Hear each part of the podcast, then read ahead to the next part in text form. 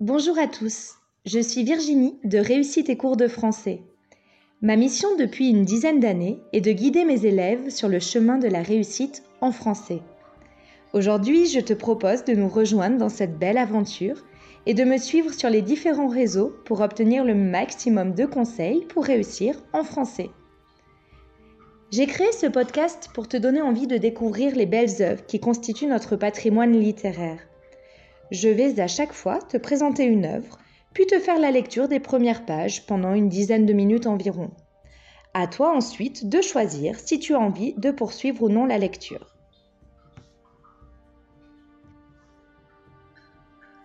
Je vais te lire aujourd'hui un extrait en français moderne de Gargantua, qui est une œuvre parue en 1535. Son auteur, Rabelais, est un écrivain humaniste de la Renaissance. Il a connu un grand succès en 1532 avec son œuvre Pantagruel, et c'est pour cette raison qu'il publie, trois années plus tard, Les aventures de Gargantua, qui est le père de Pantagruel.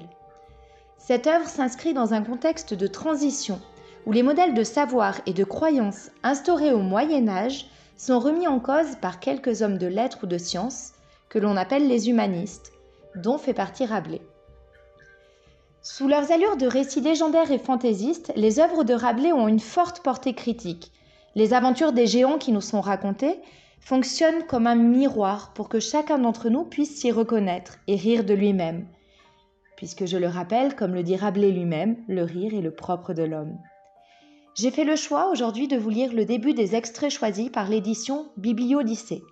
Je commence donc avec le chapitre 7 de Gargantua qui s'intitule Comment son nom fut donné à Gargantua et comment il humait le pio. Tandis qu'il buvait et s'amusait avec les autres, le bonhomme Grand Gousier entendit l'horrible cri que son fils avait poussé en voyant le jour, quand il beuglait pour réclamer À boire, à boire, à boire Ce qui lui fut dire Que grand tu sous-entendait le gosier. En entendant ces mots, les gens qui se trouvaient là dirent que pour cette raison, il lui fallait vraiment avoir pour nom Gargantua. On requit pour lui 17 913 vaches de Potilles et de Bréhémont pour l'allaiter régulièrement, car dans tout le pays, trouver une nourrice qui lui convint était chose impossible, étant donné la grande quantité de lait nécessaire à son alimentation. Bien que certains docteurs scotistes aient affirmé que sa mère l'allaita et qu'elle pouvait traire de ses mamelles 1400 1402 futailles et 9 potées de lait à chaque fois, ce qui n'est pas vraisemblable.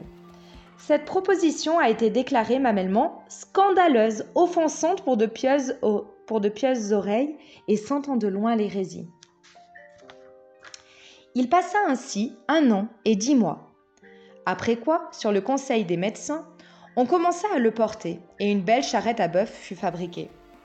Grâce à l'habileté de Jean Degnaud, on l'y promenait de ci, de là, joyeusement, et il faisait bon le voir, car il avait une bonne trogne et presque dix-huit mentons. Il ne criait guère, mais se conchiait continuellement, car il était étonnamment flegmatique des fesses, tant par tempérament naturel que par une disposition accidentelle qui provenait de ce qui lui trop de purée en septembre. Et il n'en humait pas sans raison, car s'il arrivait qu'il fût dépité, courroucé, fâché ou triste, s'il trépignait, s'il pleurait, s'il criait, on le calmait en lui apportant à boire, et il restait aussitôt tranquille et joyeux. Une de ses gouvernantes m'a juré ses grands dieux qu'il était si coutumier du fait qu'au seul bruit des pichets et des carafons, il entrait en extase, comme s'il goûtait les joies du paradis. Si bien que voyant cette divine disposition, pour le mettre en gaieté le matin, elle faisait teinter devant lui des verres avec un couteau, des carafons avec leurs bouchons, ou des pichets avec leurs couvercles, et qu'il s'égayait à ce bruit, tressaillait, et se berçait lui-même en dodelinant de la tête, pianotant des doigts et baritonnant du cul.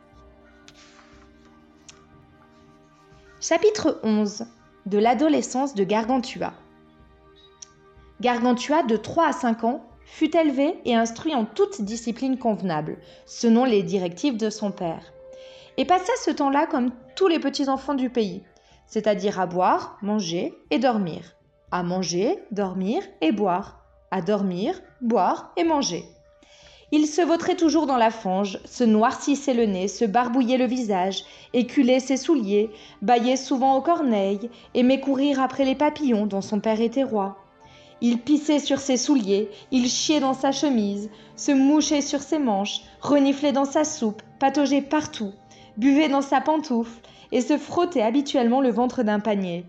Il aiguisait ses dents sur un sabot, se lavait les mains dans le potage, se peignait avec un gobelet, s'asseyait le cul à terre entre deux chaises, se couvrait d'un sac mouillé, buvait en mangeant sa soupe, mangeait sa foie sans pain, mordait en riant, riait en mordant, crachait souvent dans le plateau, pétait de graisse, pissait contre le soleil, se cachait de la pluie dans l'eau, battait froid, songeait creux, faisait le sucré, écorchait le renard, disait le, patenotre du singe, retournait à ses moutons, menait les truies au foin, battait le chien devant le lion, mettait la charrette avant les bœufs, se grattait là où ça ne le démangeait pas, tirait les verres du nez, trop embrassé, mal étreigné, mangeait son pain blanc le premier, ferrait les cigales, se chatouillait pour se faire rire, se précipitait fort bien en cuisine, offrait de la paille aux dieux, faisait chanter Magnificat à Matine, et trouvait ça fort bien, manger des choux et chier de la poirée, distinguer les mouches dans le lait, faisait perdre pied aux mouches, ratissait le papier,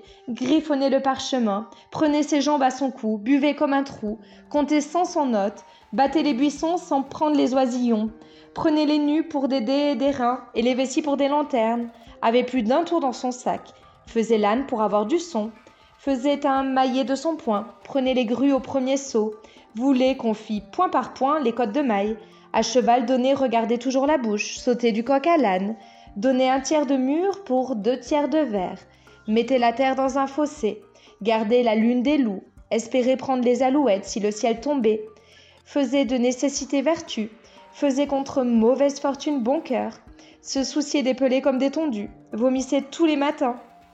Les petits chiens de son père mangeaient dans son écuelle. Lui de même mangeait avec eux. Il leur mordait les oreilles, il lui griffait le nez, il leur soufflait au cul, il lui léchait les badigouins.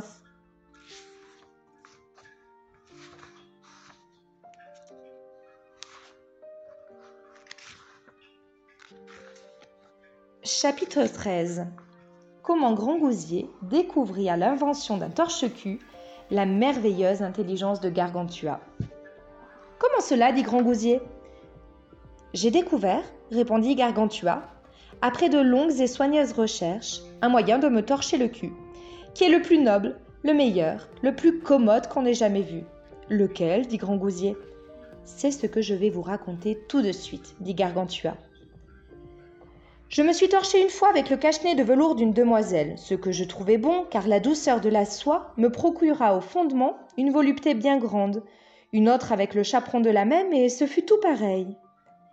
Puis, tandis que je fiantais derrière un buisson, je trouvai un chat de Mars et m'en torchai, mais ses griffes me déchirèrent tout le périnée. Ce dont je me guéris le lendemain en me torchant avec les gonds de ma mère, bien parfumés de joint.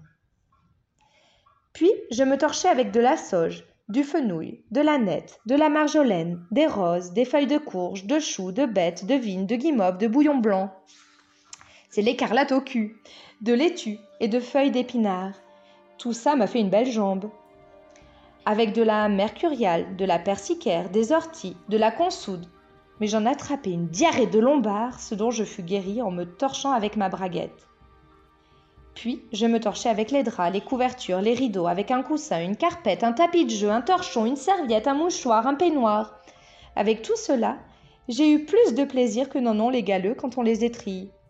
Oui, mais, dit Grand Gousier, quel torche-cul as-tu trouvé le meilleur?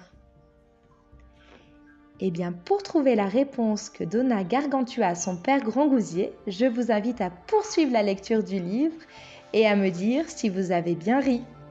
Je vous souhaite une très bonne lecture et vous dis à très bientôt pour un nouveau podcast.